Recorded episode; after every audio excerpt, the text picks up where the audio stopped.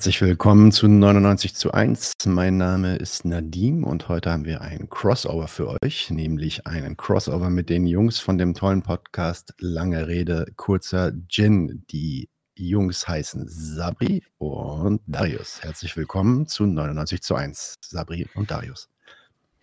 Hi Nadim. Ja, hi, danke, danke für die Einladung. Einladung. Chips Cola. Wunderlich. Natürlich, äh, sehr gerne. Ähm, genau, euer Podcast, den gibt es jetzt seit ähm, ungefähr einem Jahr. Ich glaube, ihr seid euer Instagram-Account ist schon ein bisschen früher hoch. Ich habe auch relativ früh den schon gefollowt. Ähm, habe den wahrscheinlich über so ein paar Ecken äh, gesehen und dann den Podcast. Seid ihr jetzt, glaube ich, seit Anfang 2023 aktiv? Mm, sogar schon, äh, ich glaube, schon Mitte 2021. Also, ah, so früh, 21. Okay. Doch schon ein bisschen länger, aber hatten wir Anfang. Ja, ja, ja. Ja, okay, klassisches Corona-Projekt. Ne? Ja, ja, so wie bei uns. ja, ja, ja. Mhm, okay, interessant. Das, okay, dann habe ich es doch erst später wahrgenommen. Alles klar. Ähm, erstmal, lange Rede, kurzer Gin. Was soll, was soll eigentlich der Titel? Worauf wollt ihr da hinaus? Ähm, also vielleicht ein bisschen weiter auszuholen. Wir haben beide zusammen in Göttingen im Bachelor Islamwissenschaft oder Arabistik studiert und ähm, haben uns dann später im Master über Umwege wieder getroffen in Marburg, wo wir dann ähm, moderne arabische Politik, Kultur und Gesellschaft studiert haben. Das heißt, dieses Islam, Orient in Anführungsstrichen im weiteren Kontext, äh, Nahe Osten, MENA-Region, das ist irgendwie sowas, was uns sowohl an der Uni als auch in anderen Kontexten außerhalb davon immer wieder beschäftigt hat. Und ähm, wir fanden diesen erstmal das Wortspiel irgendwie ganz witzig und mhm. gleichzeitig das Wort Gin mhm. super interessant, weil das also wenn du den Namen irgendwo erwähnst, lange Rede, kurzer Gin, dann äh, sind die Reaktionen irgendwie immer so, ah, cool Gin, ja, ich bin auch voll der Gin-Liebhaber. Und ah. dann bist du immer halt gleich wieder mit diesem, ja, genau. Sauchding. Äh, und dann gleich, nein, wir sind kein Laber-Podcast, Gin mit D, SCH geschrieben so. Und ähm, ja, dann bist du sofort ein bisschen im, im, in der Konversation und im Austausch. Und dann gesagt, hä, wieso Gin, was, was soll das? Und hast, ja, also steckt irgendwie so ganz viel drin. Natürlich dieses orientalistische Stereotyp von dem Djinn aus der Wunderlampe, Aladdin und so weiter. Und das haben wir gar nicht erstmal, um das jetzt alles auszudiskutieren, aber wollten das als Begriff so im Titel direkt etablieren, weil man dann darauf aufbauend super viele Sachen irgendwie machen kann, auch mit so einer künstlerisch-satirischen Idee. Mhm. Genau, ja, und ergänzend vielleicht nochmal dazu, also das zeigt ja auch so ein bisschen so zwei, äh, also vielleicht auch den Hintergrund bei uns, so diese zwei ähm, Arten von Kulturen, die wir vielleicht manchmal aufgreifen. Also dieses Gin, wie David gerade gesagt hat, manche greifen das als Gin auf und denken, es ist so ein, ja, da treffen sich zwei, die labern und trinken Gin oder so. Ähm, aber gleichzeitig dann vielleicht auch so durch unseren Studieschwerpunkt im Nahen und Mittleren Osten und manchmal dieses Aufeinandertreffen von East und West. Ich hatte zum Beispiel neben Islamwissenschaft noch North American Studies studiert und ähm, so ein bisschen, ja, aufzuzeigen, wie da vielleicht die Clashes äh, sind oder wie kulturell das anders aufgefasst wird, weil ähm, äh, zum Beispiel, wie gesagt, im, in Deutschland oder so oder in den USA von Leuten, die ich kenne, die haben dann natürlich direkt an den Djinn gedacht und andere zum Beispiel, wenn ich mit arabischsprachigen Menschen äh, gesprochen habe, dann waren die erstmal so, haben vielleicht manchmal erst an den Geist gedacht oder so, je nachdem. Äh, ja. Der Dämon. Ähm, oder der Genie, ja, äh, bei Aladdin. Ähm, genau. Äh, jetzt ja gespielt von Will Smith. Hm, passend. Passend. Ähm, vielleicht mal ganz zurück, weil ihr ja meintet, äh, Interesse kam so ein bisschen aus dem Studium heraus, Islamwissenschaften und ja, Nordamerika-Studium, wie du meintest. Wie kamt ihr denn überhaupt auf das Studium? Also was, was hat euch daran interessiert und ähm, den Übergang, erklärt den doch nochmal. Warum, warum kommt ihr aus dem Studium heraus auf die Idee, so einen Podcast zu machen? Okay, Mhm. ähm, also wie wir zum Studium kamen, war bei uns beiden, glaube ich, ein bisschen unterschiedlich. Bei mir war es so, dass ich, ähm, so unmittelbar vor dem Studium mich wirklich angefangen habe, mehr und mehr zu politisieren und, ähm aber jetzt wirklich sehr anfängermäßig und auch, äh, so in linken Kontexten grob, war aber irgendwie, ähm gar nicht wusste, in welche Richtung ich unbedingt gehen soll und ähm, mich dann in diese Journalismusrichtung bewegen wollte und da mit dem Schwerpunkt, das war alles so um 2014, 15 rum, wo wirklich hier Flüchtlingswelle, Flüchtlingskrise, ähm, ja, diese rassistischen Debatten irgendwie gefühlt zunehmen, gerade auch in der Springerpresse. Und ich dachte mir, ja, wäre cool, wenn man irgendwie eine Stellschraube im Journalismus sein könnte, um das zu ändern, ganz idealistisch gesprochen. Aber ich selbst habe ja jetzt auch keine Ahnung. Ich könnte halt sagen: „Okay, das ist rassistisch“, aber ich kann jetzt auch nicht sagen, was geht so im Islam überhaupt ab? Was was denken Musliminnen und Muslime? Und deshalb dachte ich, das wäre eigentlich cool, das zu studieren und darauf aufbauend dann irgendwie in den Journalismus zu gehen, was ich dann letztendlich doch nicht gemacht habe. Ähm, aber das war erst mal der Grund für das Studium. Mhm. Ja, bei mir war es ein bisschen anders. Ähm, ich komme so ein bisschen, äh, als so vom Hintergrund her. Ähm, also mein Vater ist zum Beispiel Tunesier, meine Mutter US-Amerikanerin und dann hatte ich von der Familie immer so diese zwei verschiedenen äh, Pole und äh, familiär war das irgendwie sehr vorurteilbehaftet und ähm, ohne jetzt bisher groß politisch gewesen zu sein, ich würde auch sagen, das Studium und dann unser Auslandssemester in Palästina und mich vor allem sehr politisiert hat und äh, das Kennenlernen von Darius ähm, ja, dass, dass, mir da irgendwie wichtig war, zu verstehen, wie, diese, wie das aussieht erstmal, also ein gegenseitiges Verständnis, Vorurteile abzuschaffen, Rassismus. Und dann kam erst dieses ganze Verständnis von Machtgefälle. Ähm, ja, und daran hat man irgendwie diese Kurve gekriegt und irgendwie verstanden, wie das so geopolitisch alles aufgebaut ist. Ja. Mhm. An beide zwei, zwei Follow-up-Fragen, also vielleicht zuerst an, an Darius. Du meintest gerade, du bist dann am Ende doch nicht in den Journalismus gegangen. Also interessanterweise machst du ja jetzt mhm. doch, doch noch den Podcast auf jeden Fall. Ähm, äh, ist vielleicht ein Tick zu privat die Frage, aber kannst ja sagen, ob du darauf antworten willst oder nicht. Wenn nicht, dann schneiden wir es raus. Ähm, wie kam es denn dann, wie kam es denn dann da, äh, dahin, dass du deinen Plan da geändert hast? Also dass du doch dann nicht äh, den Journalismus damit bestritten hast? Ja, ähm, also ich habe äh, während des Studiums oder zum Ende des Studiums hin dann mehrere journalistische Praktika gemacht, auch ganz, ganz unterschiedlich, beim Radio, bei klassischem Printjournalismus und äh, bei einem Fachmagazin. Und ähm, meine Erkenntnis aus dem Ganzen war, also ich könnte das ruhig machen, es macht auch Spaß so, aber natürlich musste ich mich erstmal relativ schnell von diesem idealistischen Anspruch verabschieden, dass man wirklich, äh, da eine Stellschraube ist mit einem äh, mit 'nem gewissen Einfluss. Also, das ist so marginal und das war so eine frustrierende Erkenntnis, die man sich auch vorher hätte schon denken können. Also, vor allem am Ende also, ich würde mich als sehr linken Menschen bezeichnen und am Ende das das letzte Praktikum äh, Hospitanz habe ich bei der FAZ gemacht, ähm, was natürlich an sich schon gutes Konfliktpotenzial mit sich bringt, aber fand ich deshalb auch umso spannender und es war einfach frustrierend zu sehen, wie wie klein man dann doch ist und wie auch die JournalistInnen-Bubble auch in sich gedanklich, ideologisch verhärtet ist. Also, das ist jetzt gar nicht mal so so ganz offensichtlich, aber so nach ein paar Wochen ist das wirklich durchgedrungen und so gewisse Narrative keine Ahnung, wie man die ändern sollte. Ähm, denn, also ja, das waren alles in Summe auf jeden Fall super frustrierende Erfahrungen. Ja, natürlich dann noch die ganze Perspektivlosigkeit, äh, prekäre Situationen des Journalismus generell.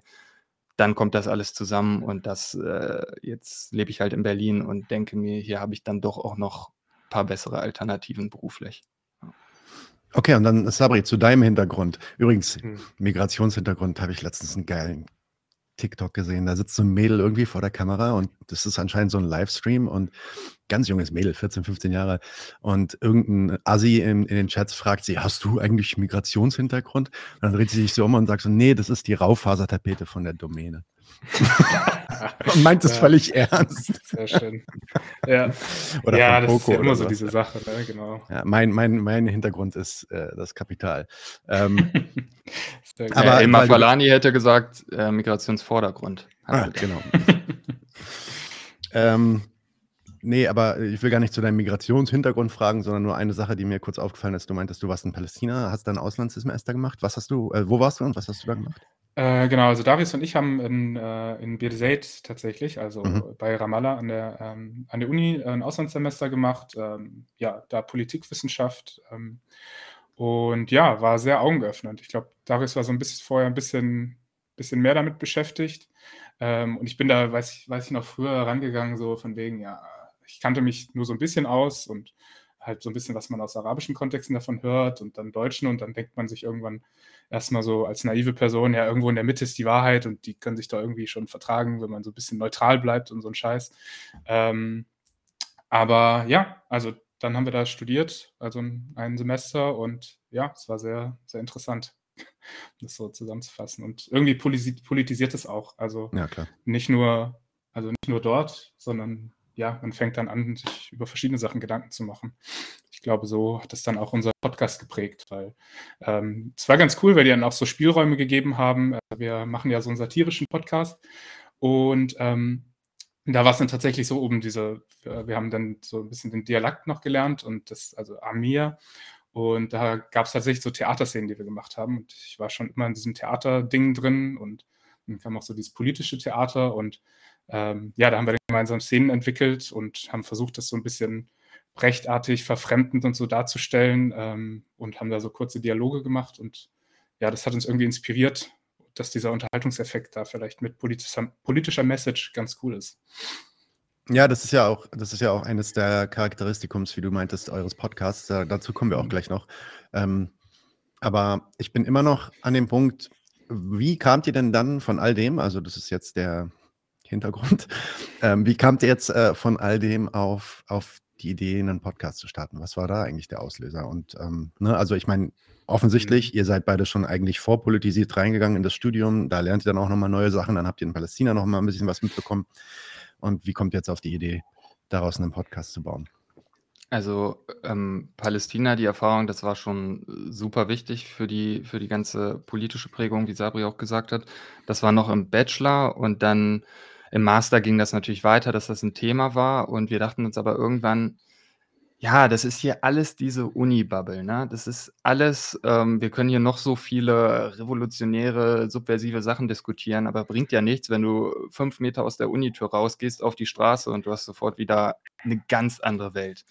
Ähm, und, äh, ja, es gibt also in Marburg war das wirklich auch sehr innovativ, dass wir mehrere Dozierende hatten, die auch wirklich so Public Science Ansätze gewählt haben, wo du dann wirklich das die Idee davon ist ja zu sagen, das Produkt, was du in der Uni erarbeitest, ähm, wird am Ende, keine Ahnung, zum Beispiel ins Internet gestellt oder so, äh, sodass dann irgendwie auch Leute außerhalb der Uni davon profitieren können ähm, und auch mitbekommen, was du da überhaupt machst, dass das nicht so ein Elfenbeinturm-Charakter hat, denn das haben wir wirklich häufig beobachtet und das ist eigentlich immer noch unsere, unser Fazit, unsere Erkenntnis, dass an den Unis so viel gemacht wird, was irgendwie einfach nur Mittel zum Zweck ist, äh, total intransparent und du weißt, die kochen da so gefühlt ihr eigenes Süppchen und man fragt sich so, ja, was ist jetzt der gesellschaftliche Nutzen davon? Denn das ist ja eigentlich die Idee, die auch dahinter steckt.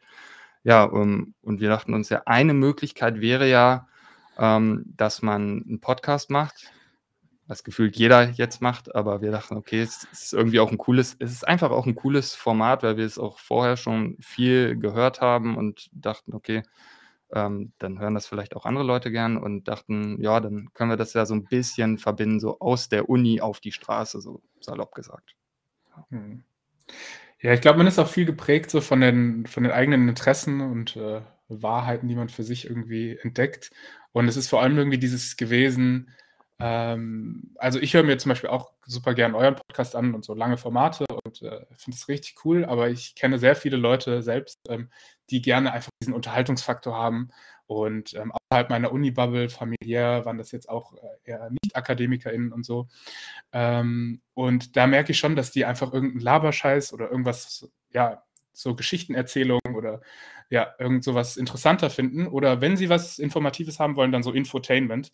Auch wenn ich das sehr verpönt manchmal finde, aber ich, äh, es ist irgendwie sehr interessant gewesen, haben wir gedacht, wie kann man zum Beispiel ja coole, coole Standpunkte, einen coolen Austausch irgendwie ähm, ja, cool verpacken. Und ein bisschen geprägt waren wir da dann auch ähm, von der Anstalt. Damals war die auch ein bisschen chilliger als ähm, heutzutage, aber so dieses Satire-Format fanden wir richtig cool ähm, und hatten irgendwie Interesse daran, ähm, weil wir auch diesen künstlerischen Anspruch ganz cool fanden. Ähm, ja, und dann haben wir versucht, das ein bisschen in die Richtung aufzubauen. und fiktive Rollen äh, einzunehmen und dann vielleicht auch Leute zu interviewen oder selbst was zu machen. Genau. Okay, ähm, bevor wir zu der Satire kommen, da kommen wir garantiert gleich noch drauf. Ähm, eine Sache würde ich dann doch nochmal fragen. Also man, ihr habt ja wirklich ein buntes Potpourri an, an Gästen dann teilweise auch, äh, mit denen ihr Interviews macht. Dann macht ihr selber mal äh, Formate. Also ich, ich, ich, ich scroll jetzt hier gerade so durch und ich sehe zum Beispiel einen Ilan Pape, ähm, Phil Butland, äh, Anna Esther Younes war letztens bei euch, Marco Lanze ganz am Anfang. Ähm, also Marco Lanze war eine Figur, die wir selbst hatten. Da wollten wir so ein bisschen Marco Lanz-Format. Das wollten wir so ein bisschen hops nehmen. Marco Lanze, sehr geil. Okay, genau, verstehe. Genau, das war dann euer eigenes Format. So, also was mich jetzt interessiert ist, ah, Ramsi war auch bei euch bei, vor kurzem, beziehungsweise nicht bei euch, aber ihr habt da eine, so, eine, so eine Tagung mit aufgenommen, wo ihr auch mit auf dem ja, Podium saß, glaube ich. moderiert, genau. genau. Ja. Was ist denn, also jetzt kommt ihr an die Uni, äh, in, äh, seid vorher schon politisiert, werdet dann quasi noch mehr äh, politisiert und äh, habt dann einige Schlüsse auch noch aus der Arbeitswelt, die ihr mitnehmt, äh, kommt dann zu dem Schluss, ihr wollt einen Post Podcast machen, um auch ähm, mehr Leute zu erreichen, äh, auch mit so ja, Edutainment, Entertainment-Formaten, ein bisschen mit Satire, vielleicht auch ein bisschen mit Comedy und so. Ähm, was ist denn der Inhalt? Gibt es, gibt es eine inhaltliche Linie, an der ihr euch ausrichtet, wo ihr sagt, das ist auf jeden Fall ein Inhalt, den wir vermitteln wollen? Wir wollen da oder irgendwas beitragen zu dem Diskurs. Ähm, oder seid ihr da einfach, ja, seid ihr da eher so mit Bauchgefühl dran oder habt ihr da einen ganz konkreten Plan? Also, um das mal zu vergleichen, 99 zu 1 stellt sich ja zum Beispiel ganz klar kommunistisch auf, ja, ähm, subversiv kommunistisch und so. Äh, das war so ein bisschen der Anfang, gleichzeitig der Versuch, als eine kommunistische Plattform so weit wie möglich die Fühler auszustrecken in die gesellschaftliche Linke, um da die Diskussion in Gang zu bringen. Ne? Habt ihr da, da eine Idee, wie ihr inhaltlich ähm, euch so aufstellt politisch?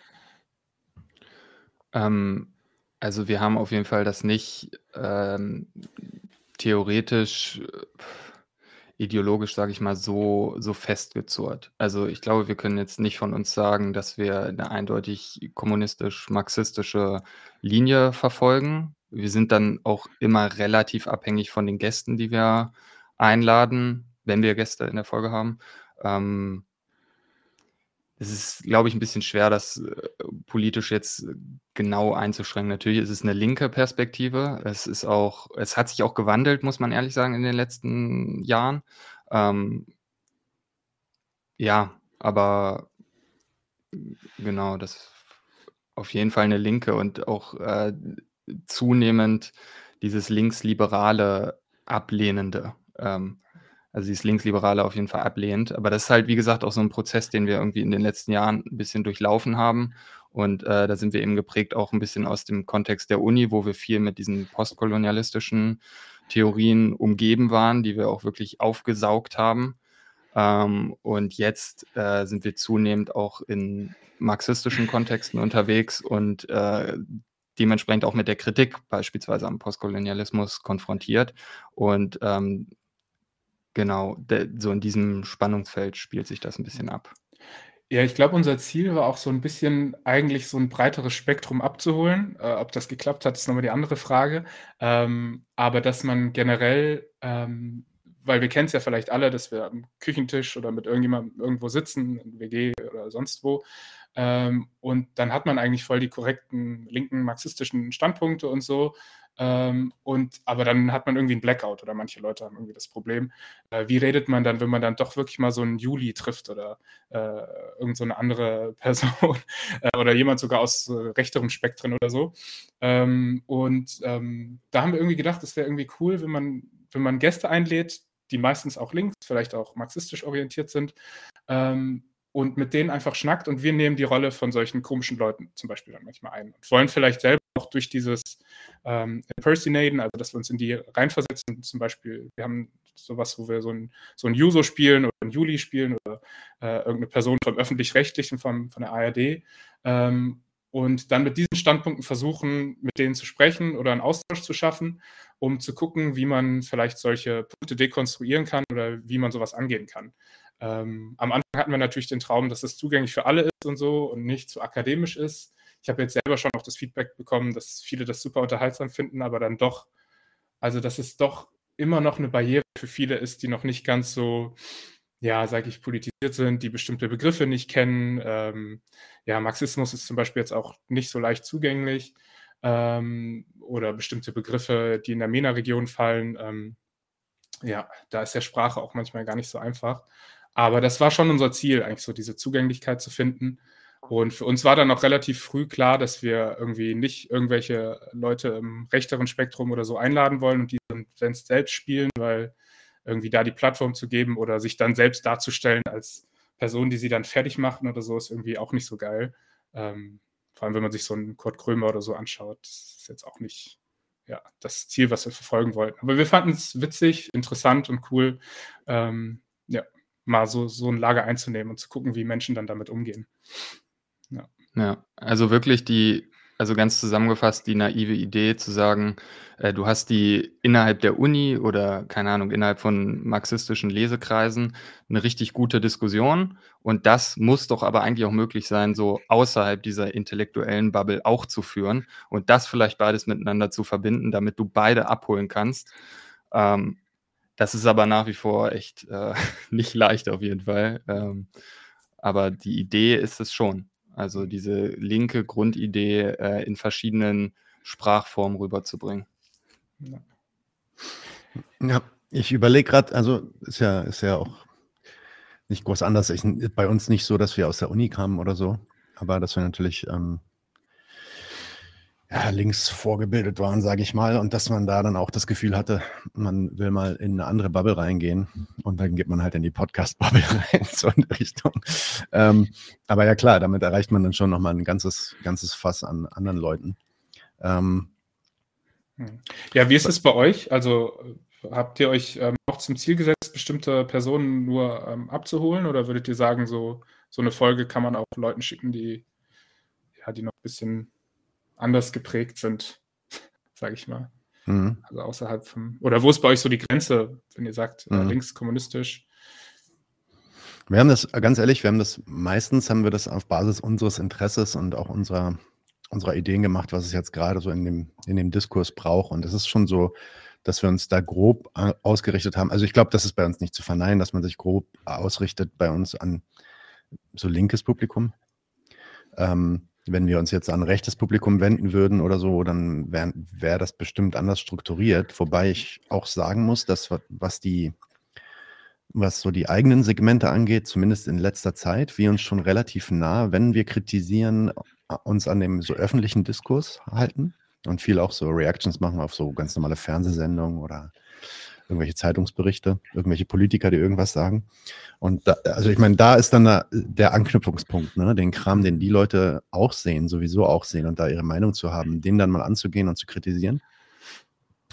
Das ist auf jeden Fall, merken wir immer mehr die Schnittstelle, ähm, wo man an diese Leute dann auch rankommt. Und das kann man durchaus marxistisch machen, aber muss das halt nicht die ganze Zeit mit irgendwelcher marxistischen Terminologie machen. Und Mhm. Ähm, und, und, weiß ich nicht, schon von Anfang an rausblicken lassen, ähm, was die eigene Ideologie ist. Ich, ich stelle mir eigentlich, ähm, eigentlich vor, dass man mit Ideologie gar nicht so gut unterwegs ist, sondern man sich eigentlich die Sachen angucken sollte, wie sie sind und sie dann auch anhand de dessen kritisiert. Also man kann die Widersprüche von so einem Olaf Scholz oder einem Habeck oder meinetwegen auch von irgendwelchen rechten YouTubern oder so, kann man schon auseinandernehmen, ohne dass man über den Widerspruch von Produktionsverhältnissen und Produktionsweise redet oder so. Ja.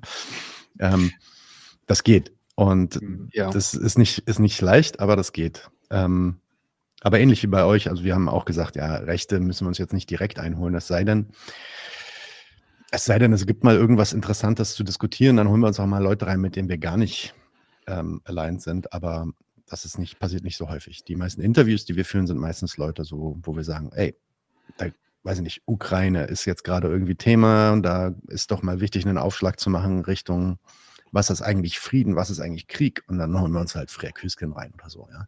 Mhm. Ähm, so, so gehen wir da eher vor. Andererseits ist es aber auch so, dass wir auf ganz bedacht auf Pluralismus aus sind, was die Interviewfolgen angeht. Also da ist es wirklich so, dass wir gar nicht nur unsere eigene Linie, also meine oder Daniels oder Mareks oder so, äh, auch Plattformen, sondern auch Leute, Plattformen, wo wir sagen, ey, da haben wir bestimmt viele ja, Ungemeinsamkeiten. Ähm, und das ist dann so ein Spannungsfeld. Einerseits haben wir unsere eigene Linie, aber andererseits wollen wir Plattform sein, dass viele Leute, dass so viele Leute wie möglich zu uns kommen können. Das ist immer, und da kriegen wir dann auch Ärger. Dann gibt es Leute, die sich aufregen, weil in der letzten Folge wurde, wurde gesagt, dass wir das so und so sehen und jetzt holen wir uns einen rein, der sagt was völlig anderes und dem widersprechen wir gar nicht und da gibt es keine Debatte und ja, ist halt dann manchmal so. Da muss man durch bei uns. Hm, safe. Aber ja, also, da sehe ich mir, da denke ich mir halt so, da habe ich mir halt gedacht, ist das bei euch auch so oder ähm, ist das vielleicht ein bisschen anders, als dass ihr da eher mit so einer, ähm, ja, dadurch, dass auch dadurch, dass ihr ja beide aus demselben Studium, aus derselben Uni, fast, also mit ähnlichen Erfahrungen in Palästina und so konfrontiert seid, dass ihr da eine klare Linie habt, die ihr dann auch versucht zu vertreten, oder seid ihr auch so am Learning by Doing, so wie wir das tatsächlich dann auch gemacht haben? Bei uns war es wirklich auch ich habe mir teilweise Leute ein, reingeholt, wo ich einfach interessiert war, ey, was sagt er zu dem und dem Thema? So weißt du? Ja, also ich glaube, da, das sehen wir auch beide so ähm, und auch noch ganz viel Learning by Doing. Aber ähm, wo wir vielleicht manchmal die Unterschiede haben, ist so diese Fragestellung, inwieweit sollte man den innerlinken Diskurs nochmal wirklich ähm, oder auch innerlinke Kritik äußern oder sollte man, also wäre es sozusagen der äh, im Diskurs der Hauptfeind? Ist es jetzt ganz klar die rechten, reaktionären, die Mitte sozusagen, oder sollen wir wirklich innerlinks auch draufhauen und auch fundiert kritisieren? Weil manchmal ist ja dann wieder diese Frage, oh, die Linken zerfleischen sich untereinander und dann ist man selbst ein Teil davon. Oder ist das eigentlich sehr produktiv, dass man so vorgeht? Ähm, da haben wir manchmal unterschiedliche Ausrichtungen. Äh, und bei euch habe ich zum Beispiel das Gefühl, dass ihr eigentlich so beides macht. Ne? Also, wie du gesagt hast, ihr guckt euch die öffentlich-rechtlichen an, ähm, aber ihr geht dann auch richtig fundiert in die innerlinke Debatte und geht da auf höchstem Niveau ähm, theoretisch vor in eurer Kritik. Zumindest ist es der Anspruch, ja, definitiv. Mhm. Ähm, aber ich weiß, wie gesagt, also was, was die beste Strategie ist. Fra ja, naja, am Ende ich denke, ich denke, beides wird notwendig sein. Das Ding ist halt, dass man, wenn man sich als linke Bewegung irgendwie aufstellen will, ähm, muss man bis zu einem gewissen Grad eine Einigkeit haben über, über einige Grundsätze. So. Hm. Und wenn die Uneinigkeit so groß ist, dass, weiß ich nicht, ein Krieg ausbricht und die eine Hälfte der Linken sagt, yay, und die andere sagt, äh, dann ist, dann läuft was schief. Ähm, hm. und dann kann man, also in, in dem Fall macht es auch gar keinen Sinn mehr über, meiner Meinung nach, macht es gar keinen Sinn mehr, über eine Linke zu sprechen oder eine linke Bewegung oder so. Ja, ähm, stimmt. Wenn die sich gegenseitig wirklich wortwörtlich dann an die Gurgel gehen wollen und sich gegenseitig denunzieren als Verräter und so. Also, hm. Ja, und da kann man natürlich von außen kommen dann Leute rein und gucken, guck mal, die Linke zerfleischt. Ja, aber ist halt so. Die zerfleischt sich halt wirklich. Also ich meine, wenn man darüber ja. hinaus will, dann hm. muss man das halt klären.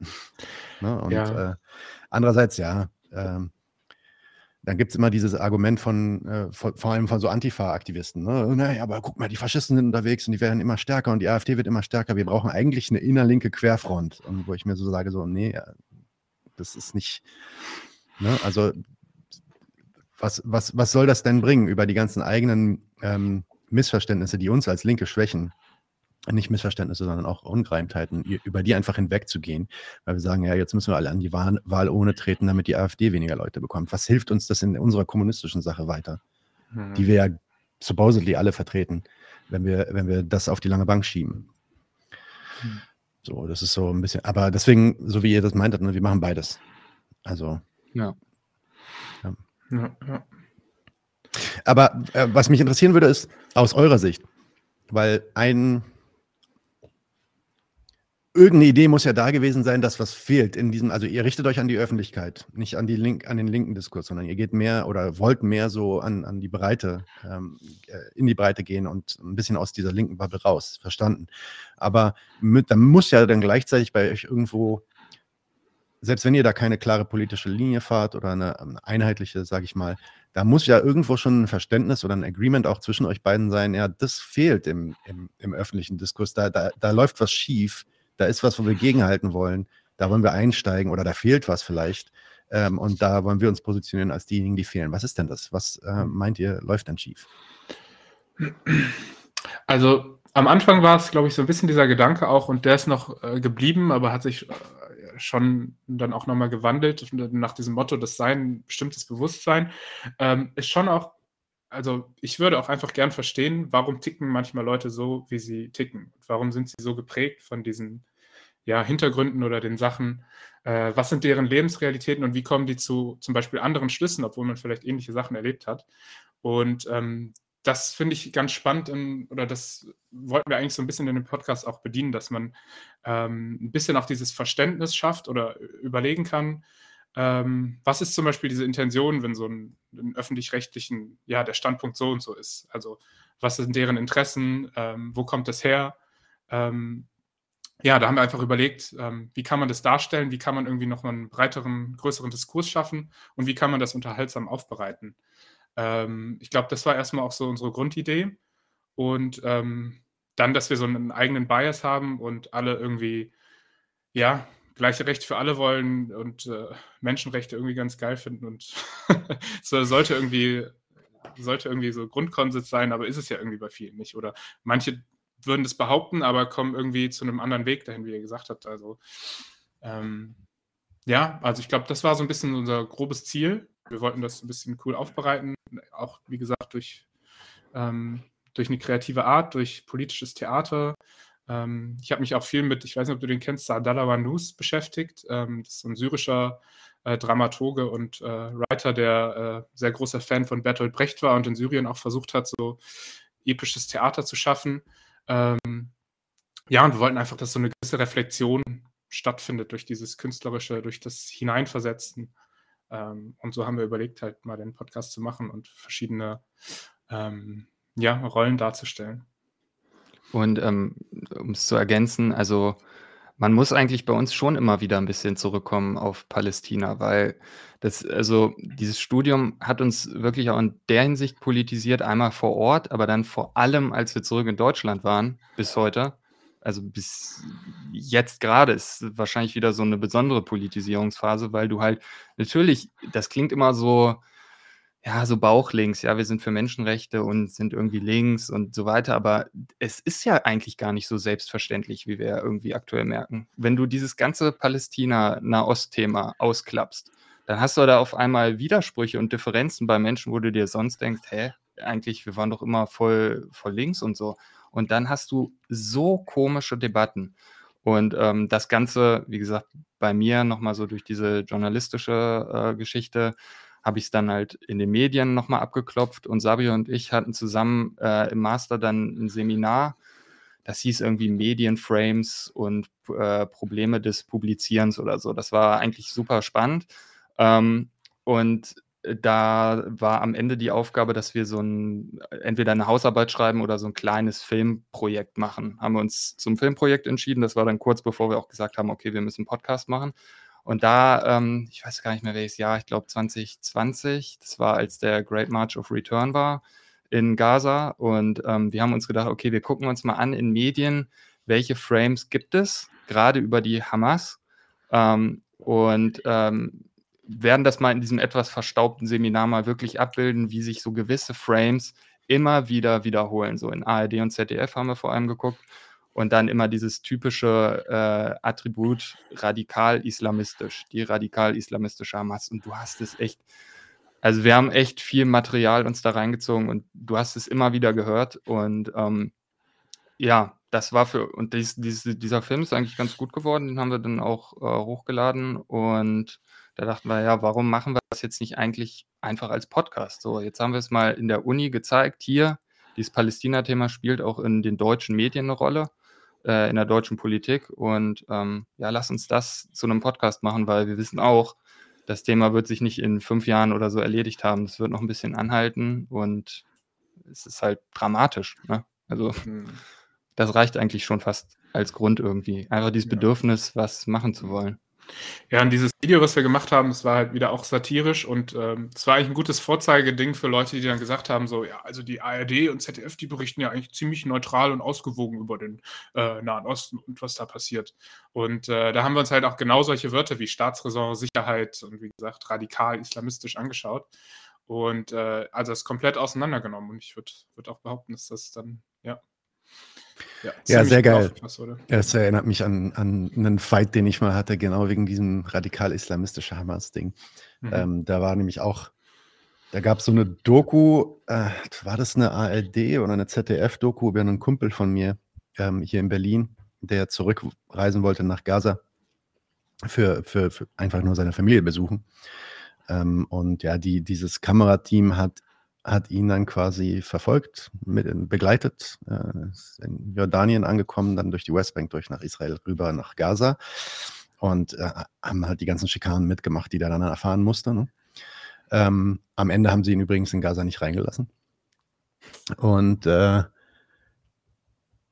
ständig in dieser Scheiß-Doku, 20, 30 Minuten, ständig, alle zwei Minuten die radikal islamische Hamas, die radikal islamistische Hamas. Und ähm, ich war auf der, weil, weil das halt mein Kumpel ist, war ich auf der Video vor, ja, der Premiere quasi von diesem Ding. Und ähm, das war in einem kleinen Café hier in Berlin. Und dann habe ich, dann war, da war auch die Regisseurin mit dabei, die sich als ganz pro-palästinensisch sieht. Und äh, dann habe ich sie halt damit konfrontiert und meinte, was soll eigentlich der Scheiß? Und und sie war dann einfach nur so, ja, aber die sind doch radikal islamistisch. Da meinte ich so, ja, mag schon sein, dass die das sind, so, aber warum musst du das 20 Mal sagen? Und wer sagt dir das eigentlich, dass du das sagen musst? Und warum kopierst du das so? Äh, hat ja gar nichts zum Thema gehabt. Ne? Also es war wirklich eine, ein Biopic quasi über, einen, über eine private Reise von diesem Typen. Und äh, ständig dieses radikal-islamistische Hamas-Ding, ja, da, wo man, wo man wirklich merkt, wie, und, und ich muss dann auch sagen, ich habe dann wirklich mit der gestritten. Wir haben am Anfang haben wir uns sogar gegenseitig angeschrien und am Ende sind wir aber ganz gut, äh, sind wir ganz gut vorangekommen in der Klärung. Und ähm, habe ich sie gefragt, so, ey, wird euch das eigentlich vorgegeben? Wird euch eigentlich gesagt, dass ihr das so sagen müsst? Also wenn ihr, dass ihr nicht Hamas sagen dürft, sondern dass ihr nur radikal islamistische Hamas sagen müsst oder dürft. Und dann meinte sie, nee, nee, das ist, das wird nicht so vorgegeben. Also es kann schon mal sein, dass wenn man irgendwas falsch macht, dass man dann korrigiert wird oder so. Aber es ist nicht so, dass im Vorhinein gesagt wird, hier ist der Code, an den musst du dich halten. Zumindest hat die mir das so gesagt. Äh, mhm. Ich weiß nicht mehr ja. genau, wo sie unterwegs war, ARD, ZDF oder so, keine Ahnung. Irgendwas Öffentliches. Ja. Mhm. Interessant, dass du das sagst, weil also ich finde das auch also einfach so spannend, was, also wie wichtig auch Sprache ist und was das für einen Einfluss hat, wenn man so, solche Wörter halt immer wieder wiederholt und äh, wenn die aufkommen und äh, wie, wenn wir sofort radikal und so hören, dass das so Alarmglocken angehen und so. Ähm, aber ich glaube, wir hatten in der Folge auch ein bisschen was anderes aufgeschnappt. Da hatten wir äh, einen kleinen Snippet von dem Aufwachen-Podcast von Thilo Jung. Der hatte mal die Nicola Albrecht, die war früher Auslandskorrespondentin beim ZDF. Und die hat sich zum Beispiel dann gewehrt, später zu sagen, radikal islamischer Hamas und hat dann mal irgendwie kritisch ähm, kritisch darüber berichtet ähm, oder generell ja auch dann mal Israel kritisiert und so. Und angeblich hat die zu dem Thema dann ähm, auch verschiedene Nachrichten bekommen von sowohl deutschen als auch israelischen Behörden, ähm, wo die gesagt haben, so, also die haben sie jetzt nicht gefeuert oder so, aber schon gesagt haben, was soll das? Ne? Was machst du da? Ja, ja, okay, das nee, das, meint, das meinte sie auch, dass wenn du, wenn du das dann nicht sagst, dass du dann vielleicht eine Mail bekommst oder so. Ja, aber es ist zumindest, also es ist doch dann interessant, zumindest zu sehen, dass die das, ohne dass ihr das jemals direkt gesagt wird, ohne dass ihr jemals direkt sagt, ey, wenn du, wenn du was über Palästina machst, musst du die ganze Zeit radikal islamistisch Hamas sagen ohne dass ihr das jemals direkt gesagt wird, macht sie das genau. automatisch. Mhm. Ja, ja, das also, gehört ja. so zum guten deutschen genau. ja, Diskurs. Ja, also aber also das, das ist, das ist genau das, was ich halt äh, in dieser Journalismus-Bubble auch so ein bisschen beobachtet habe. Da äh, es ist ja nicht so, dass es irgendwie so ein, äh, einen Kodex gibt und jeder äh, hat da einmal gelesen und der wird rumgereicht oder so, sondern irgendwann spricht sich so rum, was, was der richtige Ton ist. Und das ist ja auch in anderen Kontexten so. Dann hast du so typische Formulierungen irgendwie ja, ähm, in der Ukraine wird unsere Demokratie äh, ähm, verteidigt und sowas. Ne? Und das sind einfach so, so Phrasen, die kommen dann so unhinterfragt und im Journalismus, das kommt auch noch dazu, du hast ja nie so wirklich mal die Zeit zu sagen, okay Leute, ciao, ich muss mich mal drei Wochen einlesen, ich hatte von Israel-Palästina noch nicht so den Plan, ich muss mal zumindest zwei Bücher lesen. No way. Und äh, dementsprechend ist da so viel Halbwissen, wenn überhaupt, äh, im Gange und äh, ja, das macht sich dann halt auch in der Berichterstattung bemerkbar. Und nochmal zur ARD zumindest, da ist ja jetzt auch im letzten Oktober so ein, ähm, so ein Handbuch geleakt worden. Ähm, das haben wir auch in der letzten Podcast-Folge mal besprochen mit äh, Meret, äh, wo dann wirklich auf, ich weiß nicht, über 40 Seiten, also kann man sich auch als PDF jetzt mittlerweile runterladen, auf über 40 Seiten beschrieben ist, wie du über die Hamas berichten sollst, äh, welche Begriffe gemieden werden sollten. Ähm, ja, da war auch irgendwie sowas, Hama Hamas-Mitglieder oder so ist viel zu verharmlosend. Man sollte äh, Hamas-Kämpfer darf man auch nicht sagen. Ja, Kämpfer ja, ist auch schon zu ja genau, Kämpfer ist schon verharmlosend. Ja, Ja, genau. schon Terroristen. Terroristen oder sowas. Ja. Ja, genau. Das ja, das äh, ist Wahnsinn. krass. Oder mit Mhm. wem du reden solltest. Äh, äh, Gudrun Asseburg ist, ist zum Beispiel No eigentlich eine Expertin, aber äh, steht im Verdacht, äh, äh, voreingenommen zu sein. Also Vor allem sie war, also sie war wirklich vor einem Jahr, war sie noch absolut bürgerliche Mitte und wurde überall eingeladen, gar kein Problem. Ähm, Ja. Weil, weil, also man muss bei ihr wirklich sagen, Muriel Asseburg meint ihr, ne? Mhm, ja, ähm, ja. Äh, Da ist ja wirklich fast nichts radikal dran. Die geht ja wirklich da bloß hin und, und beobachtet, was da abgeht. So, ja. Ja. ähm, äh, und trotzdem, ja, ist, äh, ist schon ist auf jeden Fall interessant. Eine Sache wollte ich nur kurz sagen, bevor ich dann jetzt mal endlich auf dieses Satire-Thema komme und die Theater und so. Ähm, wir sind welche von diesen Linken, die die Menschenrechte nicht gut finden, nur dass ihr es wisst. Hm, ja. Da könnt ihr euch vielleicht mal die, unsere Kritiken dazu angucken. Wir glauben gar nicht, dass das Mhm. sowas ist, was man vertreten sollte. Also das wäre dann zum Beispiel ein Klärungsgegenstand für uns. Nicht, dass wir das jetzt, jetzt machen Ja. müssen. Ähm, Hm. Aber nur, dass ihr Bescheid wisst. Ähm, äh, aber ich weiß natürlich genau, was ihr, worauf ihr hinaus wolltet und was ihr meintet ähm, bezüglich der Diskrepanzen innerhalb der Linken hier, wo ihr eigentlich denkt, hm, ist doch eigentlich klar, dass man sich nicht mit einem äh, Staat und schon gar nicht mit einem rechtsautoritären Staat irgendwie gemein macht, aber anscheinend ist das äh, hier nicht klar. Hm. Es ist aber dann auch ganz interessant, mal rauszufinden, warum nicht. Die, das machen die nämlich übrigens, machen die das ganz oft im Namen der Menschen- und Völkerrechte, die es so gibt. Ja, das ist auch interessant. Hm. Ja, feministische Außenpolitik und sowas. Ähm, Yes, genau, wertegeleitete Außenpolitik, ja. Ähm, okay, kommen wir mal zu diesem künstlerischen Aspekt, weil das ist ja schon sehr interessant. Ihr beide, habt, habt ihr auch einen schauspielerischen Hintergrund oder habt ihr auch das euch jetzt nur eingeeignet? Weil das ist ja schon ziemlich geil, was ihr da macht. Hm, Also bei mir schon eher und Darius ist da super mit eingestiegen. Der ist ja eher so in der Musikbranche unterwegs. Also jetzt nicht, dass er auf Spotify was hat, aber schon auch Musik macht. Ähm, aber bei mir schon, also ich bin so seit Schulzeit, ich kann jetzt nicht sagen professionell, aber schon so leittechnisch unterwegs, sowohl, ähm, keine Ahnung, sei es Unitheater oder private Stücke, die auch schon gesellschaftskritisch waren oder so.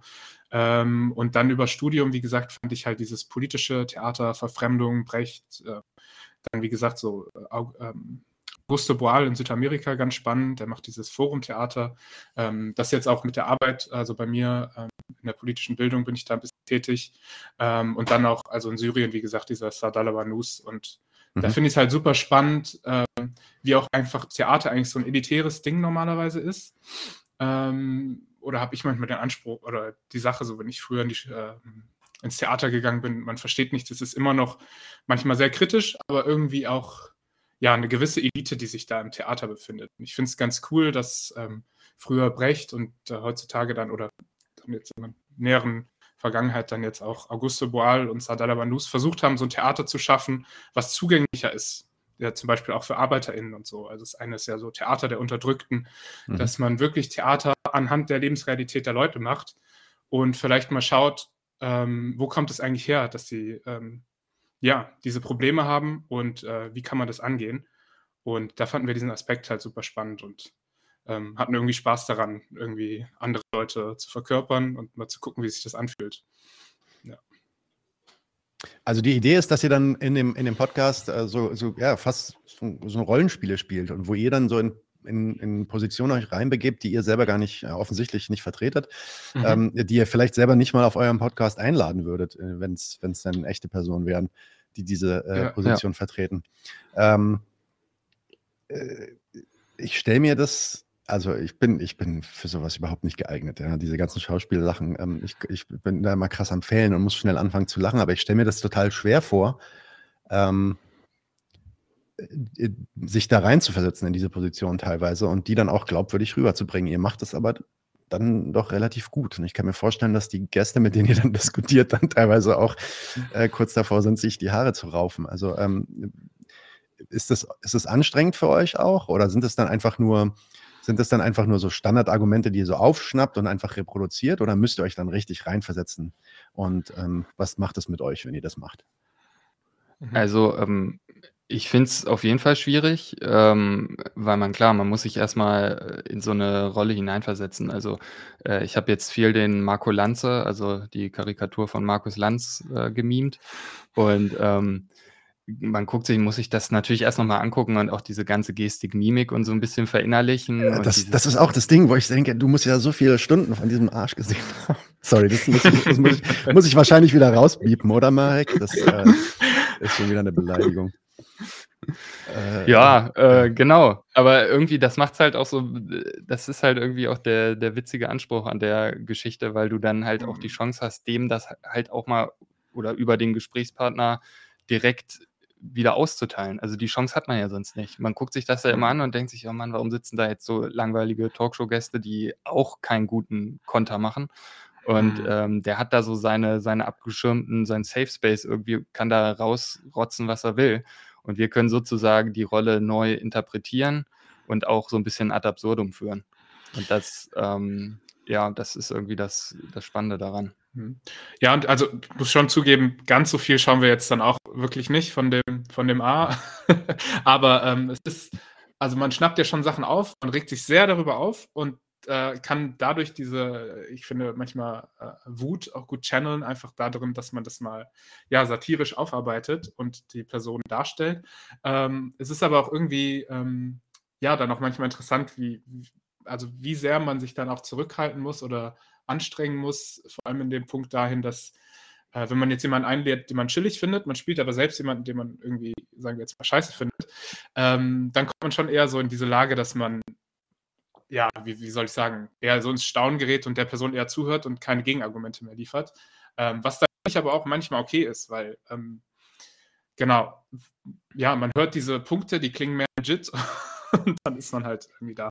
Aber, ähm, ja, unsere Idee war eigentlich immer, wir stellen uns diese Fragen: „Wo sind wir grade? Wo könnten sich diese Personen treffen?“ Also, manchmal ist es auch in der Sauna oder, ähm, in 'nem Café oder sonst wo. Ähm, und wie kann diese Begegnung stattfinden? Also, es ist immer so, ja, die Personen reden zum Beispiel mit jemand ja, wir hatten jetzt, äh, jemand Sozialistisches, jemand äh, 'n Uni-Professor oder so, ähm, und, ähm oder einfach Kommilitonen oder andere Freunde. Und ja, wie würde man mit denen so 'n Austausch machen? Und ich würde schon sagen, es, äh, kommt dann immer zu sehr interessanten und lustigen Interaktionen. Ähm, genau, wenn die, wie du gesagt hast, auch grade manchmal zum Haare raufen, äh, kommen. Ich frage mich, also, ist es ist es leicht dafür, Gäste zu gewinnen? Also, ich meine, muss man ja schon relativ klar erklären, worum's da geht, ähm, und dass das so 'n bisschen so 'n Rollenspiel wird, dass die aber eigentlich ja in 'ner ganz ernsten Position und bleiben sollen und ihre Punkte vertreten sollen gegen gegen euch. Also, ich kann mir vorstellen, dass also, ist es so, dass da viele Leute mitmachen wollen oder dass da Leute auch einfach sagen: „Ne, sorry, das ist nichts für mich?“ Was ist denn da euer Ähm, euer Eindruck? Al also, bisher war eigentlich nicht unser Eindruck, dass Leute deshalb sich nicht dafür entschieden hätten zu kommen. Mhm. Also, äh, weil wir das ist ja für die jetzt keine große Umstellung. Die sollen halt, wie gesagt, sie selbst bleiben und, wir sagen denen ja jetzt auch nicht so ganz konkret, wie es wird. Wir sagen einfach: „Ja, das ist hier diese Idee mit den Rollen, ähm, bewusst die anderen Standpunkte annehmen, nur dass sie sich halt nicht überraschen, was wir auf einmal für komische Leute sind“, so. Ähm, also, dass sie da vorgewarnt sind, ähm, dass halt auch provokante Fragen kommen, naive Fragen. Und meistens ist das jetzt, äh, ja, kein Grund für die nicht zu kommen. Ähm, ja, eher, dass sie das teilweise interessant finden sogar und sich denken: „Okay, ja, gucke ich mir mal an.“ Ja, ich würde auch behaupten, dass, ähm dass wir's irgendwie, glaube ich, bisher immer gut geschafft haben, 'ne gute Quote haben, dass die Leute sich eigentlich auch wohlfühlen. Also, deswegen ist es auch 'n Vorteil, Leute einzuladen, mit denen man eigentlich meistens d'accord ist und die 'nen ganz, äh, stabilen Standpunkt haben, weil, ähm, ich glaube, sobald's halt zu diesem kommt, man lädt irgendwie, keine Ahnung, jemand ein, der, ähm, keine Ahnung, bei den jungen Liberalen ist oder sonst was, ähm, dass es dann sehr schnell, ähm, ja, zu Konflikten kommt, wenn wir dann zum Beispiel 'ne andere Seite annehmen, was wir jetzt auch öfter gemacht haben, dass wir 'ne eher linke Per Person gespielt haben, ist dann manchmal auch einfacher. Ähm, aber ja, das klappt irgendwie ganz gut und, äh, der Vorteil ist ja also, wir machen's ja nicht so oft live wie ihr, ähm, dass wir dann schon noch sagen also, wir sind da ganz okay, so wenn irgendwas ist, was dich jetzt wirklich gestört hat oder blöd war, dann, ja, sag uns das. Dann wir schneiden da sowieso die meisten Ems raus und so, ähm, und machen ja auch manchmal so Hintergrundgeräusche, äh, und keine Ahnung, Musikhinterlegung, ähm, dass es so alles so 'n bisschen wie 'n Hörspiel auch klingt. Ähm, ja, deswegen ist es meistens gut gegangen, ja. Ihr schneidet die Ems raus? Das macht ihr aber mit einer, AI, mit einer AI dann oder so, oder? Nee, wie, wir Nee, nee. noch ganz mittelalterlich. Das ist ja noch menschliche Alter. Ja. Deswegen Ja, haben wir also- auch nicht so eine gute, äh, so eine Konse ja, so viele, so viele Folgen am Stück. Aber ich glaube, wir haben, waren jetzt am Anfang, es wird immer besser, aber wir waren nicht so die besten Redner, glaube ich, am Anfang mit. mit Es gibt das einen, es gibt, ich weiß nicht, vielleicht habt ihr euch da schon mal informiert, aber es gibt ein Tool, das heißt Descript. Damit machen wir unsere Untertitel. Und das Hm. hat auch eine Funktion, das äh, aus Videos M's und Ers und so rausschneidet. Ah, ja, vielen Dank. Wir machen das nicht, ähm, Ja. aber äh, äh, äh, äh, Dann merken wir es Ähm, erst, ne? Genau, dann merkt man das erst. Ja. Ich mache das ganz viel, aber ich habe jetzt auch schon viele Sachen probiert, das zu, das Hm. zu lassen, aber irgendwie kriege ich es nicht hin. Ja. Hm. Bisher, bisher gibt es nicht Ja, so man ist ja auch immer- Leute, die stört. Ja, man ist ja auch immer äh, selbst am kritischsten zu sich selbst und Ja. äh, ja, das lernt man ja dann auch ein bisschen, dass man darüber hinweg sieht, mehr ausprobiert ähm, und mehr einfach ja raushaut und auch wenn man im Nachhinein denkt, naja, das hätte ich vielleicht ein bisschen anders gesagt, aber ja, genau, dass man da ein bisschen toleranter mit sich selbst ist. Hm. Wie ist denn so eure Erfahrung? Also die Idee war ja auch, dass ihr mit dem Theater oder mit dem Theateraspekt, sage ich mal, dem künstlerischen, dem satirischen, was ihr da einbringt, dieses Rollenspiel auch, ähm, Leute vielleicht auch auf eine andere Art und Weise ähm, abholt, äh, vielleicht aus dieser Bubble rauskommt, ähm, Leute anders berührt vielleicht auch. Was ist denn so eure Erfahrung damit? Ähm, ist, das, ist das das, was Funktioniert das so, wie ihr es erwartet hattet? Oder ist das eher was, ähm, wo ihr sagt, müsste man eigentlich nochmal überdenken oder hat andere Vorteile gehabt als die, die ich erwartet hätte? Also, äh, wir hatten, glaube ich, wieder mal die extrem idealistische, naive, illusionäre Vorstellung zu denken, okay, wir bringen hier alle an einen Tisch, an de, von der Uni äh, bis auf die Straße und äh, es ist sozusagen über alle Grenzen hinweg. Äh, setzen wir uns alle für linke Inhalte ein und dann ist die Sprache auch egal, denn wir haben jetzt das neue Kommunikationsmittel gefunden, was äh, über den klassischen Podcast hinausgeht.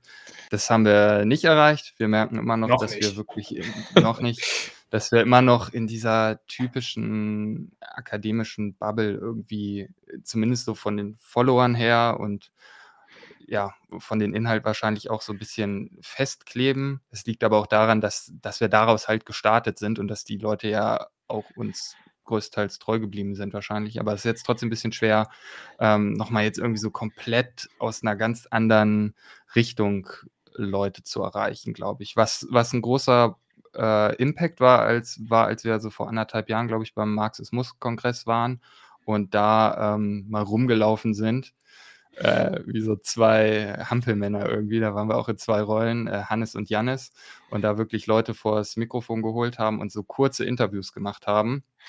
So, da haben wir auch so zwei, äh, äh, ja, so linksliberale, verpeilte Typen gespielt, die so fragen, hey, was soll dieser ganze marxistische Radikalo-Kram hier eigentlich? Und ähm, das war ganz cool, weil dann, äh, da haben wir wirklich das so ein bisschen geschafft, war so mein Eindruck, ähm, aus dieser marxistischen Bubble dann in die akademische Bubble, die ja jetzt, jetzt nicht unbedingt marxistisch geprägt ist, das so zusammenzubringen. Ähm, ja, müssten wir vielleicht mal mehr solche, solche Happening-Events irgendwie machen. Aber Mhm. ja, genau. Ja. ja, aber also hin und wieder, finde ich, gibt es schon ein paar Ausbrüche und Leute, die das gehört haben und das super chillig fanden. Und ich dachte so, ja, okay, hat Potenzial. Da muss man auf jeden Fall immer noch dran arbeiten, weil mir dann andere auch gesagt haben, so, ja, auch in der Familie, sorry, ich weiß, du versuchst da Leute zu erreichen, aber ich habe immer noch nichts gecheckt. Dann hast du das und das Wort benutzt. Und also ich glaube, das ist immer noch die Herausforderung, die man hat, vor allem, weil ich glaube, ihr vertretet ja auch den Standpunkt, man sollte auf jeden Fall mal äh, Marx, Engels und, äh, und so weiter gelesen haben. Ähm, also ich weiß nicht, weil heutzutage ist dieses, ja, ja unser, unser Leben so ausgerichtet, dass alles auf Unterhaltung und muss irgendwie, keine Ahnung, ja, leicht zugänglich sein, leicht verdaulich, am besten noch kurz, weil man so, so eine Aufmerksamkeitsspanne wie so ein Goldfisch äh, hat und so. Ähm, keine Ahnung, also unser Ziel war nach wie vor irgendwie zu gucken, dass man da dann Leute erreicht ähm, durch diese Unterhaltung. Aber ja, ob es klappt, ist nochmal eine andere Frage. Ist aber auf jeden Fall interessant, dass manche Leute sich das auch angehört haben bei mir und äh, auch gedacht haben, so, ey, ich wusste gar nicht, dass du bei den Jusos bist und so. Und also, dass sie das schon abgekauft haben, manchmal äh, die Rolle. Ähm, und ich glaube, wenn man dahin kommt, dass Leute vielleicht erstmal denken, das ist real und dann den Diskurs spannend finden und ähm, die Schlüsse, die daraus gezogen werden, dann finde ich, hat man schon viel erreicht. Aber das liegt auch immer im Auge der, der Zuhörenden. Ja. Ja, wenn die sich am Ende den Users anschließen, dann haben wir nicht so viel. Dann nicht, aber ich glaube, in den Folgen kommt schon raus, dass das. Ich brauche mein Soundboard jetzt, aber leider sind wir gerade am Umbauen. Aber jetzt bräuchte ich das äh, Metal Gear Solid Drink. ja, ja. Ähm, ja, Marx sollte man schon gelesen haben, aber ich glaube, der Kern ist am Anfang eigentlich. Ähm, man, man, fängt nicht mit Marx an. Ne? Man muss die Leute irgendwie erwischen an den Idiotien und Idealismen, die die so mit sich rumtragen und muss denen zeigen, warum die in sich schon widersprüchlich sind, ohne, ohne anzufangen, über Marx zu reden oder so. Hm. Ja, du, ah, du meinst, der Lohn, dein Arbeiten gehen, was du machst, ist für dich da. Das glaubst du wirklich? Guck dir doch mal die Widersprüche an. Wenn das so wäre, wenn das für dich da ist, warum ist das denn dann so und so? Und warum bist du hier am Rumkrächzen äh, jeden Monat und kommst kaum über die Runden? Und hast sowieso nicht zu sagen, wie du arbeiten willst. Und hast auch nicht zu sagen, äh, wenn die Preise steigen oder wenn die fallen. Ähm, überleg doch mal. Und wenn du da dann jemanden rankriegst und der dann so im Wanken ist und du merkst, okay, der Idealismus bricht, oder die Ideologie bricht vielleicht sogar, ja. Wenn, wenn er eine Vorstellung hat darüber, was diese Nation für ihn sein soll oder dieser Staat. Wenn du da eine Lücke findest, da kannst du dann reingehen mit Theorie und sagen, ja, und jetzt frag dich doch mal, was ist die Nation wirklich oder was ist die Lohnarbeit wirklich? Mhm. Und dann kannst du anfangen, ja. das zu erklären. Und da brauchst du im Marx immer noch nicht. Das kannst du auch mhm. selber machen. Ja, die, die Frage ist, wie tief ja. ist das verankert? Ne? Es kommt ja dann auf, auf dieser, ja, dieser Punkt, so ich muss dann nur hart genug arbeiten und dann passt es schon, oder? Ne? Ja, ja, ja. ja also am Ende, am Ende ist es dann auch, ne, du, vielleicht baust du eine Sollbruchstelle hier und dann baust du noch an derselben Person, sage ich jetzt, eine Sollbruchstelle hier, eine dort, eine dort. Und so hast du dann drei oder vier und irgendwann äh, knattert es dann zusammen. Ne? Aber am Ende ist es dann auch, liegt es auch an der Person selbst. Weil will diese Person überhaupt diese Idealismen loswerden? Will die? Andere, anders, man muss es ja auch anders sagen. Wenn du den Idealismus über Lohnarbeit und über Kapital und über Staat, wenn du den dir wegtrainierst und weglernst, liest jetzt alle drei Bände Kapital und weißt jetzt, wie die Welt funktioniert, sage ich mal, ja, was, was die Produktionsweise angeht zumindest. Vielleicht liest du dann noch was über Staat und Imperialismus und dann hast du eine gute Idee, was los ist. An deiner Scheißsituation hat sich erstmal noch gar nichts geändert. Insofern ist es ja, ja. für viele dann auch, ja, es ist schwer zu argumentieren, ja, warum sollst du dich da überhaupt so reinbegeben äh, und so viel Mühe machen, diese Sachen alle zu verstehen und die Gründe für dein Missgeschick dazu äh, erfahren, wenn am Ende sowieso bei rumkommt. Zumindest mhm. glauben die das so, sowieso bei rumkommt, dass daran nichts auszusetzen ist.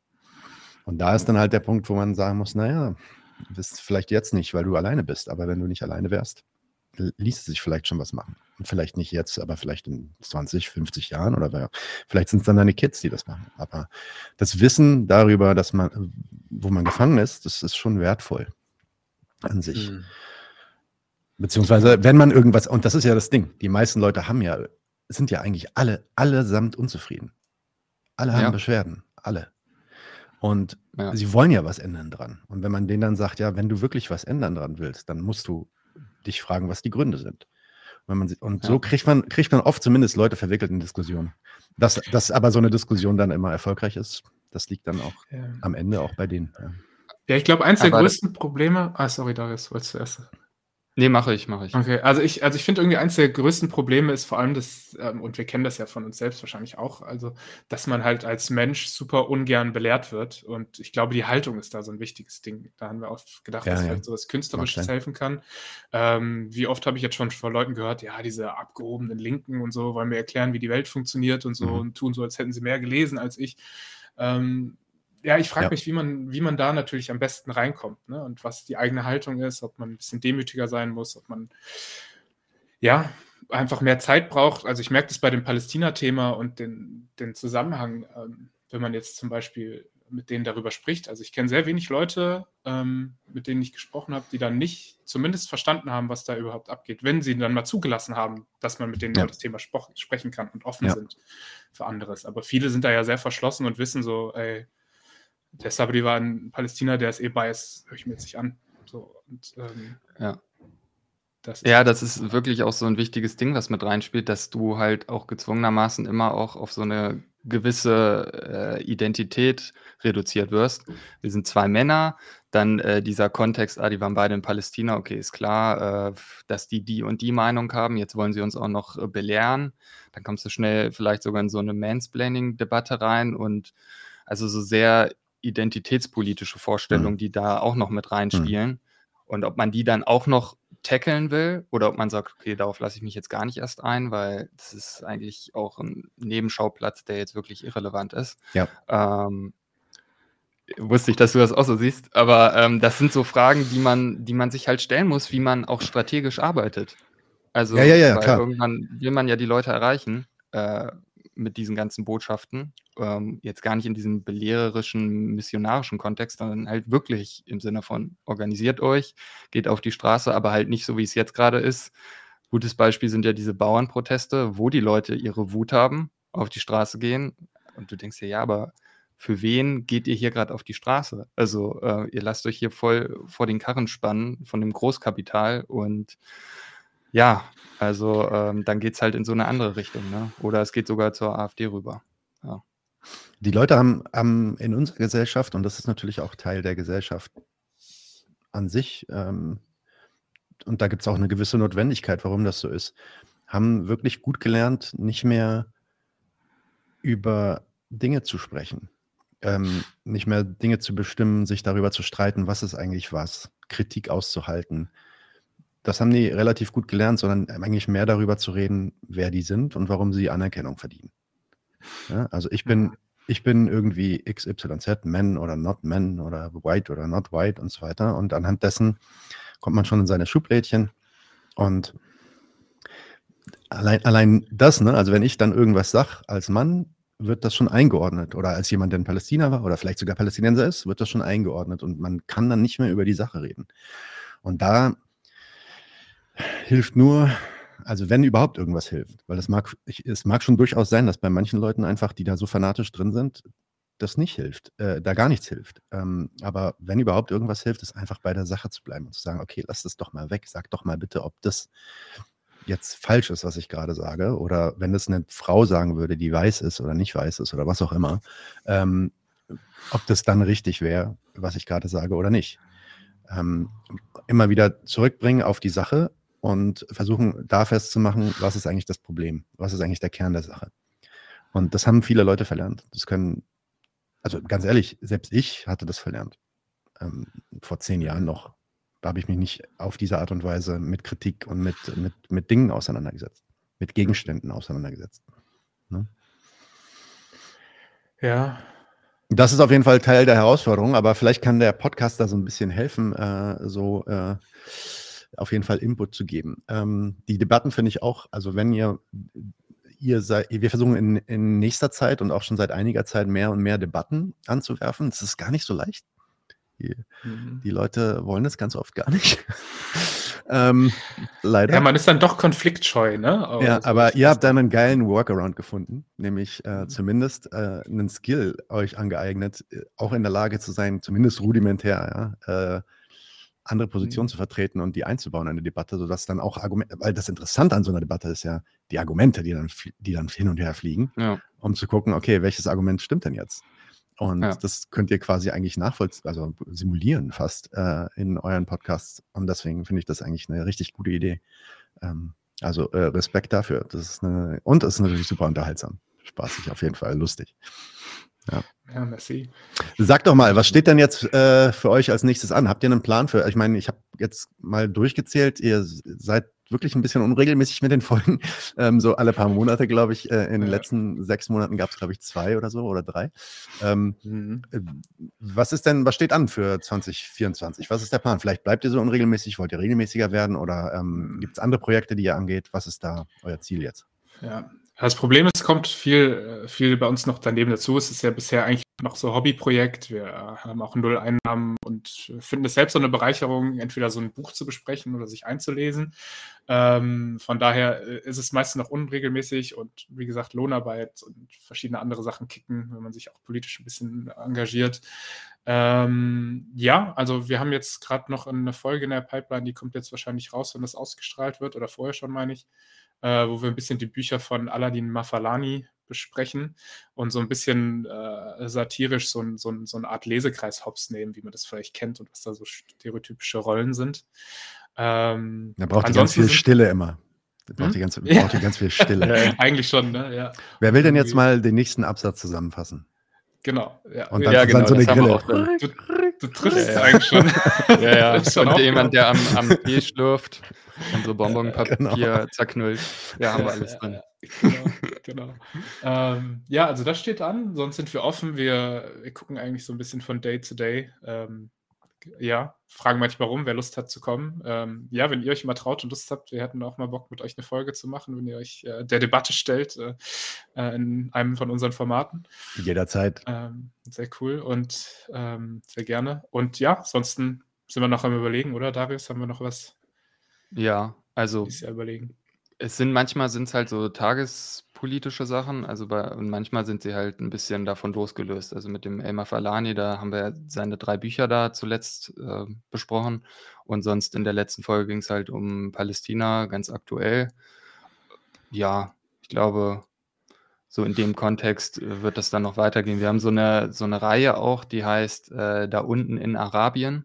So ein bisschen äh, ja, bewusst hochnäsig formuliert, wo wir so aus verschiedenen äh, Ländern der MENA-Region äh, Leute und ihre Position vorstellen. Da haben wir, hatten wir jetzt Algerien, Ägypten, Tunesien. Äh, da sind auf jeden Fall auch noch ein paar Länder offen, die wir sehr gerne noch besprechen wollen würden. Das wird auch noch kommen, auf jeden Fall. Okay, cool. Hört sich interessant an. Sagt doch mal ganz kurz ein paar äh, Stichpunkte. Wo kann man euch hören? Wo kann man euch finden? Ähm, wo sollte man euch folgen?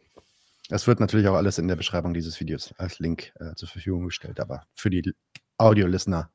Äh, ja, genau, also die handelsüblichen ähm, äh, Magazine, nein, Spaß, äh, natürlich Podcast-Formate, also einfach äh, Spotify, ähm, Apple, ähm, überall, wo es Podcasts gibt. Sonst folgen gerne bei Insta, ich glaube, da sind wir am aktivsten. Ähm, und Twitter haben wir auch, TikTok nicht noch habe ich was Und Facebook. Fa Facebook nicht Facebook, zu vergessen, ja, für unsere genau. Boomer-Crowd. Lange Rede, kurzer Gin. Gin mit D-S-C-H-I-N-N. Findet ihr auf, ja, auf einigen Podcast-Plattformen, auch auf Spotify und so weiter. Ähm, Links, wie gesagt, hier in der Beschreibung. Darius und Sabri, vielen, vielen Dank, dass ihr hier wart. Und auf jeden Fall lasst uns das wiederholen, in welcher Richtung auch immer. Sehr gerne. Sehr gerne, ja, vielen Dankeschön. Dank nochmal. Hat Spaß gemacht und äh, macht weiter so, ne? Vor allem mit eurer äh, wirklich riesigen Quantität an Folgen. Das ist sehr nice. Ich komme schon kaum hinterher. Kaum? Ja. Du kommst kaum hinterher? Das heißt, du kommst hinterher? Wow. Also ich gebe okay. mir Mühe, zumindest Nee, wir, wir, machen, wir machen zumindest zwei die Woche. Das ist unser, unser Anspruch ja, auf jeden Fall. Stabil, ja. Nee, danke, ja. äh, danke, dass ihr hier wart. Es war mir ein Vergnügen, ja. Dankeschön. Ja, und dann auch. bis bald. Äh, danke an alle Zuhörer, danke an alle Leute in den Kommentaren und in den Chats und wir sehen uns bald. Leute, wir brauchen eure Hilfe. Wenn euch dieses Video gefallen hat, klickt auf Like, abonniert den Kanal und vergesst nicht das Glöckchen zu drücken, damit ihr benachrichtigt werdet, wenn wir neuen Content droppen. Außerdem solltet ihr uns überall folgen, wo wir verfügbar sind. Das ist Facebook, Instagram, Twitter und Twitch. Und wenn wir irgendwelche Ankündigungen machen oder Posts, dann shared, was das Zeug hält. Gebt uns all eure Liebe. Wir haben mittlerweile ziemlich signifikante Kosten. Wenn ihr es euch irgendwie leisten könnt, unterstützt uns doch auf Patreon. Dann kommt ihr auch in den Genuss verschiedener Vorteile, wie zum Beispiel Zugang zu unserer Discord-Community oder Zugang zu den ultrageheimen Patreon-Episoden, die wir dort posten. Außerdem könnt ihr uns natürlich auch über PayPal Spenden zukommen lassen.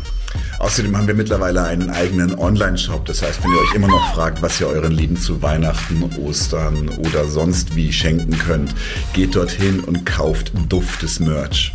Alle Links dazu hier in der Beschreibung oder auch auf unserer Webseite 99 zu 1.de. Vielen Dank fürs Dabeisein, danke für die Unterstützung und wir sehen uns in diesem Theater.